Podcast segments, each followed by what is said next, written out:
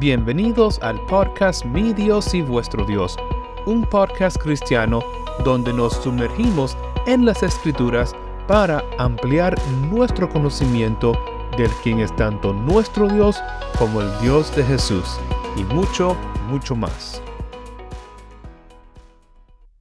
En el episodio de hoy vamos a responder a la pregunta, ¿es necesaria la creencia en la deidad de Cristo para la salvación?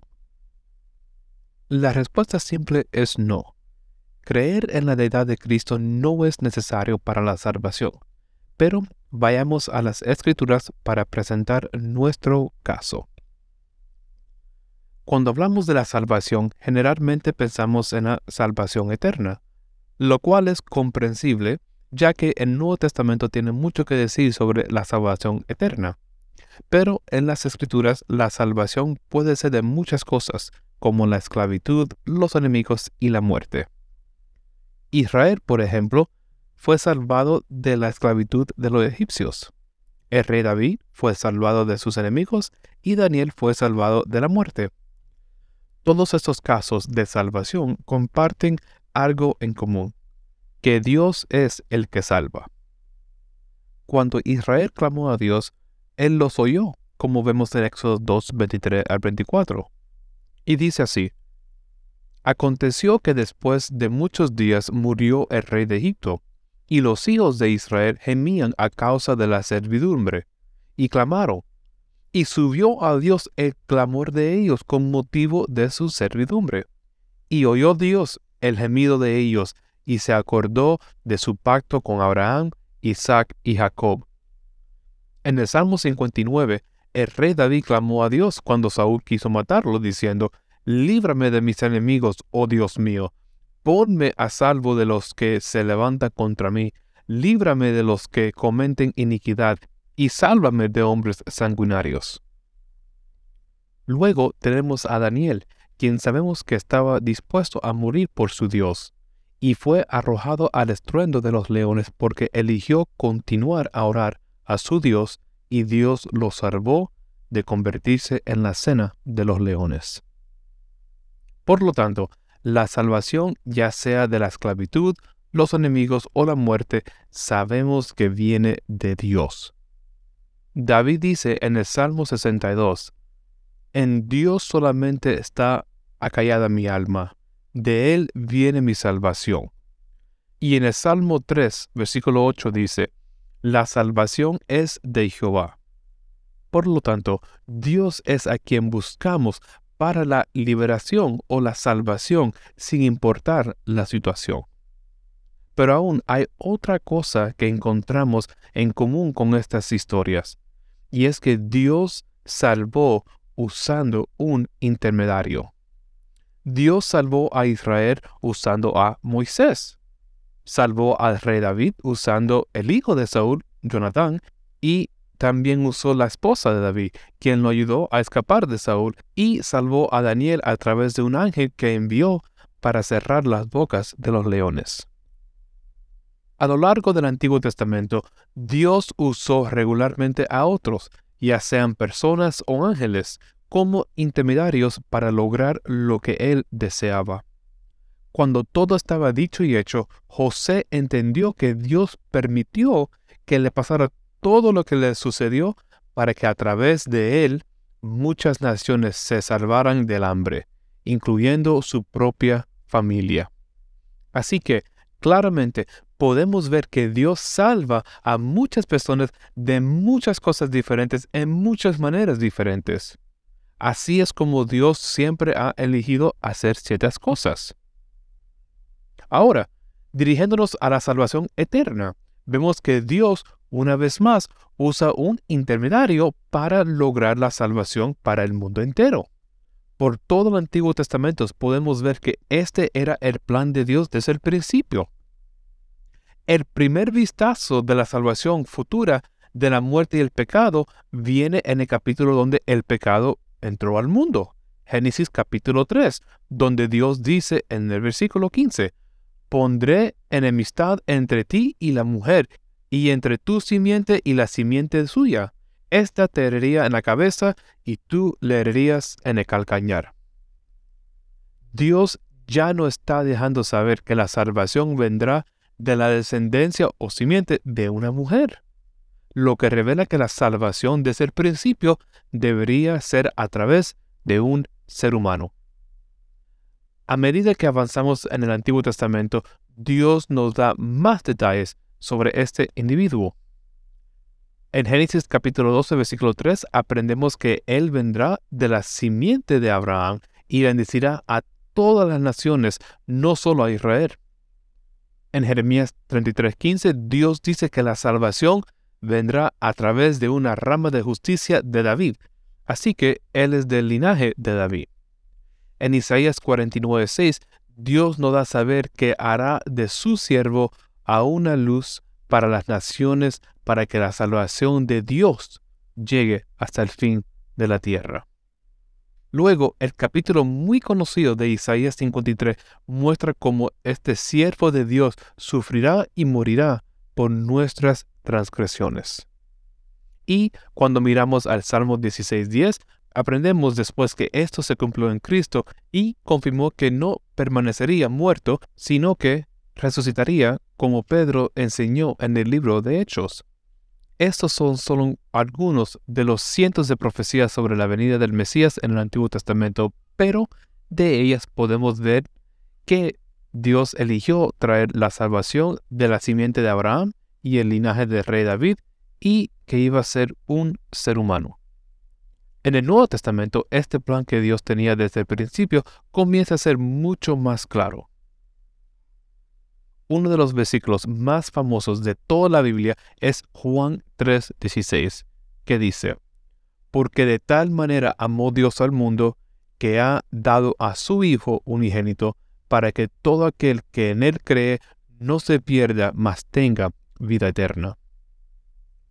De este versículo ya podemos ver que, al igual que en el Antiguo Testamento, la salvación comienza con Dios y es a través de un intermediario que en este caso es su Hijo, Jesús. En nuestro primer episodio repasamos Juan 14.1, donde Jesús dijo, creer en Dios, creer también en mí. Este es un versículo clave porque demuestra cómo Dios y Jesús son dos individuos distintos en los que debemos creer para tener la vida eterna. Así que Jesús es el agente y Dios es la fuente de la salvación. Como ya vimos antes, Dios salvó no solo a Israel, sino a muchas naciones del hambre a través de José, un hombre. Y más de 400 años después, Dios eligió a Moisés, nuevamente un hombre, para ser el que Dios usa para salvar a Israel de Egipto. Dios, por su propia voluntad, elige salvar a través de los hombres cuales Él escoge, y esto también es cierto para la salvación eterna. Ahora, ¿cómo podemos saber con certeza que Dios escogió traer la salvación eterna a través de un hombre? Bueno, Pablo fue bastante directo sobre esto. En 1 Corintios 15, 21 escribe, porque por cuanto la muerte entró por un hombre, también por un hombre la resurrección de los muertos. Bueno, está bastante claro. Así como el pecado que nos da la muerte, vino al mundo a través de un hombre, la resurrección, que es la salvación eterna, también viene a través de un hombre. Ok, bien, hemos establecido que Dios ha elegido salvar a través de la creencia tanto en Él como en su Hijo Jesús, un ser humano. Pero ahora veremos en las Escrituras qué es exactamente lo que debemos creer acerca de Dios y Jesús para obtener la salvación eterna. Comencemos con Juan 8:24, ya que los trinitarios citan este versículo con frecuencia para decir que necesitamos creer que Jesús es Jehová para ser salvos. Ahora, ¿es eso lo que realmente dice Jesús en este versículo? Bueno, vamos a ver lo que dice. Por eso os dije que moriréis en vuestros pecados, porque si no creéis que yo soy, en vuestros pecados moriréis. El argumento aquí es que la frase yo soy es Jesús afirmando ser el yo soy de Éxodo 3, 14 y 15 o de Isaías 41.4 o de 43.10 y varios otros versículos. El problema con esto es que la frase yo soy simplemente significa soy yo. Pero también se puede traducir como yo soy el único, por ejemplo. Era una frase muy común, como podemos ver simplemente repasando el siguiente capítulo, donde el ciego, el cual Jesús sanó, dice estas palabras en Juan 9:9. Y así dice el versículo. Unos decían, Él es, y otros, a Él se parece, pero Él decía, yo soy. Nadie ahí, ni siquiera por un segundo, pensó que estaba declarando ser Dios, porque eso no es lo que esa frase significa. En Mateo 14, 27, cuando Jesús caminaba sobre el mar, los discípulos pensaron que fue un fantasma. Pero Jesús dijo, Tened ánimo, yo soy, no temáis. Aquí Jesús simplemente les está haciendo saber que Él es el que camina y no un fantasma. Es una forma de identificarse. Ahora, volviendo a Juan 8:24, sabemos que los judíos no entendieron que Jesús quería decir que debían creer que Él es Jehová, porque la respuesta de ellos era simplemente, ¿tú quién eres? Jesús entonces le dice, lo que desde el principio os dicho.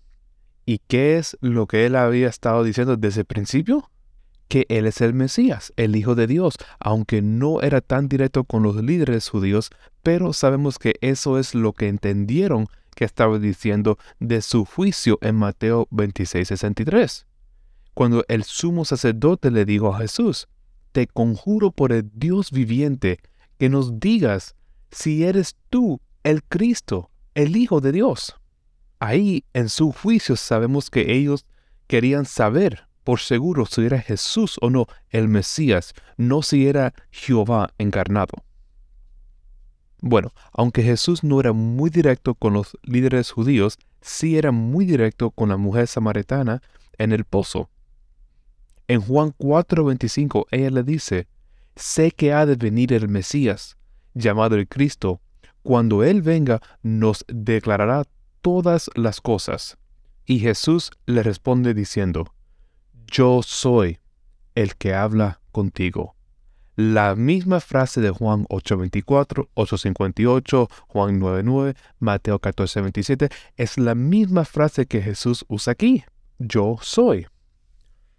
Aquí Jesús usa la frase yo soy para declarar que Él es el Mesías, no que Él es Jehová. Él le estaba confirmando a la mujer que sí, él es el Mesías que esperaba. Esa es la identidad que Él está confirmando con la declaración yo soy.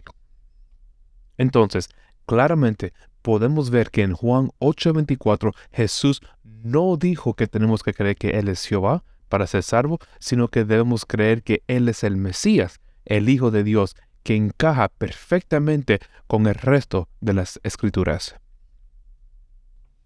El siguiente versículo es Juan 11:27, pero vamos a comenzar en el versículo 21 por un poco más de contexto. Y Marta dijo a Jesús, Señor, si hubieses estado aquí, mi hermano no habría muerto. Mas también sé ahora que todo lo que le pidas a Dios, Dios te lo dará. Jesús le dijo, Tu hermano resucitará. Y después Marta le dijo, Yo sé que resucitará en la resurrección en el día postrero. Le dijo Jesús, Yo soy la resurrección y la vida. El que cree en mí, aunque esté muerto, vivirá. Y todo aquel que vive y cree en mí, no morirá eternamente. ¿Crees esto? Le dijo, Sí, Señor, yo he creído que tú eres el Cristo, el Hijo de Dios, que has venido al mundo. Marta aquí entiende quién es Jesús y que es a través de él por quien podemos resucitar también en la resurrección futura. Cuando Jesús le dice, ¿crees esto? Ella responde, sí Señor, yo he creído que tú eres el Mesías o el Cristo, el Hijo de Dios. Ella no cree que Él es Dios el Hijo o Dios encarnado o Jehová en la tierra. No, sabemos que ella cree que Dios y Jesús son dos individuos diferentes. Cuando ella dice, sé ahora que todo lo que tú pidas a Dios, Dios te lo dará. Ella sabe que Dios está obrando a través de su Hijo y a través del Mesías que Él escogió, incluso para lograr la futura resurrección. Más adelante, en Juan 17.3, cuando Jesús está orando a su Dios y Padre, Él dice, Esta es la vida eterna, que te conozcan a ti, el único Dios verdadero, y a Jesucristo, a quien has enviado. Como ya vimos antes, Jesús dijo en Juan 14.1, creer en Dios, creer también en mí. Y ahora Él nos da un poco más información sobre los dos individuos que tenemos que creer. Cuando menciona a cada individuo aquí en Juan 17.3, Él sigue con una frase aposicional que identifica aún más quién es esa persona. Es una forma de dar más información acerca de esa persona. Entonces, Jesús dice que la vida eterna es conocer al Padre, quien Él identifica como el único Dios verdadero, y conocer también a Jesucristo, a quien identifica como el que fue enviado por el único Dios verdadero. Tengan en cuenta que no hay ninguna mención de la necesidad de saber que Jesús también era el Dios verdadero o que Él era Dios y hombre o incluso ni la mención de la necesidad de conocer al Espíritu Santo como una persona. Jesús simplemente declara que necesitamos conocerlo a Él y a su Dios y Padre. El último versículo que veremos en el Evangelio de Juan está en el capítulo 20, versículo 31. Este es un versículo bien significativo porque Juan está a punto de darnos el mensaje central de su Evangelio. Se tomó el tiempo para escribir sobre los milagros que Jesús hizo, específicamente para que no olvidemos el detalle más importante sobre quién es Jesús y el impacto que tiene en nuestro estado eterno. Juan dice, Pero estas se han escrito para que creáis que Jesús es el Cristo, el Hijo de Dios, y para que, creyendo, tengáis vida eterna en su nombre. Todo lo que Juan ha escrito desde el versículo 1 del capítulo 1 hasta ahora ha sido con el fin de que podamos creer que Jesús es el Mesías y que es el Hijo de Dios y que creyendo esto podemos tener vida eterna. Esto es exactamente lo que Marta creía. Esto es lo que Jesús ha estado diciendo desde el principio, pero los fariseos se negaron a aceptar y creer. El Evangelio de Juan es el libro del Nuevo Testamento más citado por los trinitarios cuando argumentan a favor de la divinidad de Cristo. Pero en ninguna parte del Evangelio se menciona que necesitamos creer que Jesús es Dios para tener vida eterna. La propia declaración de propósito de Juan para su Evangelio dice justo lo contrario, que es necesario creer que Jesús es el Mesías, el Hijo de Dios, no Dios el Hijo, o Dios encarnado, o Jehová encarnado. Si Juan estaba tratando de enseñar que Jesús es Dios en este Evangelio, como afirman los trinitarios, ¿por qué Juan no lo menciona en este versículo o en cualquier otro versículo? Entonces, si todos nosotros damos un paso atrás dejando a un lado nuestras presuposiciones y leemos el Evangelio de Juan en luz de su propio tema central, entonces será tan claro para nosotros como lo fue para Marta que la salvación viene de creer en Jesús como el Mesías y el Hijo de Dios, no como Dios mismo. Continuando, en Hechos capítulo 2, Pedro da su primer sermón donde tres mil fueron salvos. Así que, ¿será Pedro el primero en enseñar que tenemos que creer en la deidad de Cristo para ser salvos? La respuesta de nuevo es no. Pueden leer todo el sermón que va desde el versículo 14 al 36, pero aquí están los puntos claves. En los versículos 22 a 24, Pedro afirma que Jesús fue un hombre aprobado por Dios con milagros, que murió y que Dios luego lo resucitó de entre los muertos en los versículos 25 a 35, explica cómo la resurrección de Jesús y la ascensión a la diestra de Dios fue prevista por David y que ellos mismos ahora son testigos de esto. Luego, en el versículo 36, concluye diciendo, Sepa pues, ciertísimamente toda la casa de Israel, que a este Jesús a quien vosotros crucificasteis, Dios le ha hecho Señor y Cristo. Como puedes ver, no hay nada aquí acerca de que Jesús sea Dios y, sin embargo, tres mil fueron salvos. Luego, en el capítulo 3 y 4, Pedro da otro sermón enfatizando nuevamente como los profetas predijeron sobre el sufrimiento de Jesús y cómo Dios lo iba a resucitar de entre los muertos. Y aunque fueron arrestados, unos cinco mil más se salvaron sin escuchar cómo Jesús supuestamente también era Dios que se hizo hombre. Puedes revisar el libro entero de Hechos y no hay mención en ninguna parte de alguien que necesita creer que Jesús es Dios para ser salvo. Ahora, continuando, veamos lo que Pablo tiene que decir. En Romanos 10, versículo 9, él dice, Si confesares con tu boca que Jesús es el Señor y creeres en tu corazón que Dios le levantó de los muertos, serás salvo. Si revisas los evangelios y las epístolas, encontrarás que Jesús fue llamado regularmente Señor. Los trinitarios argumentan que cuando se dice que Jesús es Señor, significa que Él es Jehová. Esto se debe a que los judíos no decían el nombre de Jehová, sino que dicen Adonai, que es la palabra hebrea para Señor. Esta práctica comenzó mucho antes de la época de Jesús y cuando la Biblia hebrea fue traducida al griego, el nombre Jehová fue intercambiado con la palabra griega para Señor. En el idioma griego, la palabra Señor es una palabra muy común y puede referirse a casi cualquier persona, similar como se usa hoy en día también en el español. En el griego también puede referirse a alguien que posee tierras, a un gobernante, un amo, a alguien en cargo o posición de autoridad y, por supuesto, puede referirse a Dios también. Entonces, ¿cómo podemos saber y estar seguros de que el Señor no está siendo usado para decir que Jesús es Jehová? Bueno, la respuesta es bastante simple y ya vimos por qué en Hechos 2.36, cuando Pedro dice que Dios lo ha hecho Señor y Cristo. Si Señor está siendo usado para Jesús para decir que Él es Jehová, entonces Jesús no era Jehová y luego fue hecho Jehová por Jehová. Espero que sea fácil ver por qué este entendimiento simplemente no es bíblico. La forma correcta y bíblica de entender que Jesús es el Señor es en el sentido de que fue puesto en una posición de autoridad y por lo tanto se llama Señor.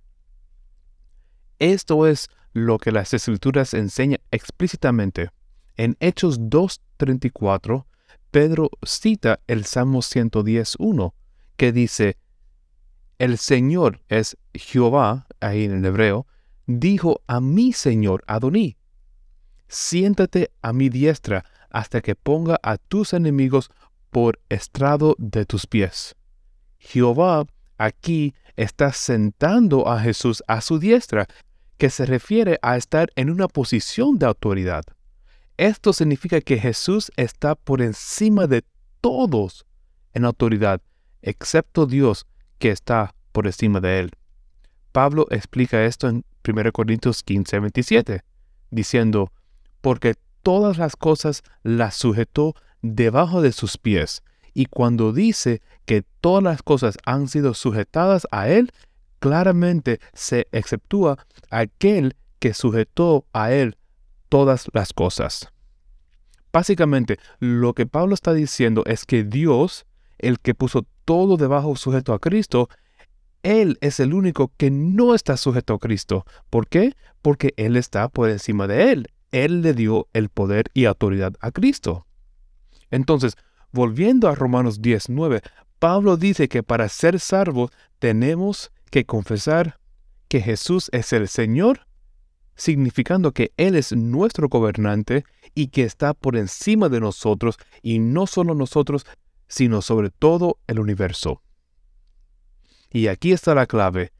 También debemos creer que Dios lo resucitó de entre los muertos, lo que nuevamente solo comprueba que la palabra Señor no puede referirse a Jehová para Jesús porque Jehová no puede morir ni puede ser resucitado de entre los muertos.